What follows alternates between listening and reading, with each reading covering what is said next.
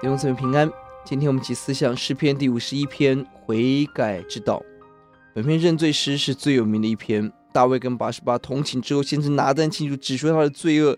大卫在神面前真实深刻的悔改，表达了悔改的深度，恳求圣灵的宝贵跟如何回应赦罪之恩。一到十二节，深刻的在神面前认罪悔改。一到二节，依次呼求指出罪恶的形态，有过犯。有罪孽，有罪，故意偏离，不中目标。可见罪恶就是背叛神，违背神的律法。大卫求主来涂抹、洗净、洁净，完全的涂消。三到六节是深刻的认罪。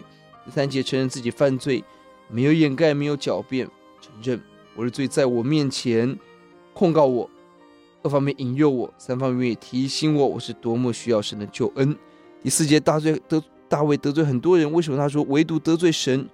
神是万有的主宰，我们做任何错误、罪恶的事，都可以说做在神的身上。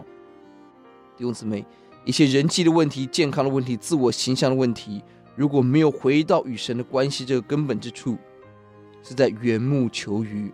辅导者必须要有这样的洞见。第五节，承认自己充满了罪孽，这应当是我们应当有的自我认识。神要的圣洁不是外面的，而神要的是内里。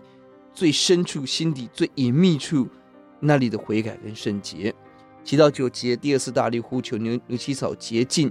第八节，经历真实认罪之后，重新得着悔改之乐，压伤了骨头，再次荣耀欢乐。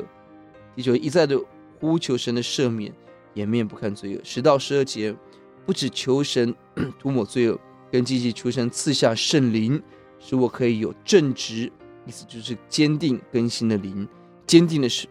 跟随神的话语，不要收回圣灵，使我们重新有救恩之乐。大卫深知自己不能没有圣灵，即便我们愿意悔改，我们也需要圣灵给我们坚定乐意的心来走天路。没有人可以凭着自己的力量来走，这是大卫智慧之所在。十三十九节，大卫悔改之后，他的回应：第一个，十三节，他指教有过犯的人，大卫跌倒成为人性罪恶负面的例证。也成为抓住神得着赦罪的正面例证。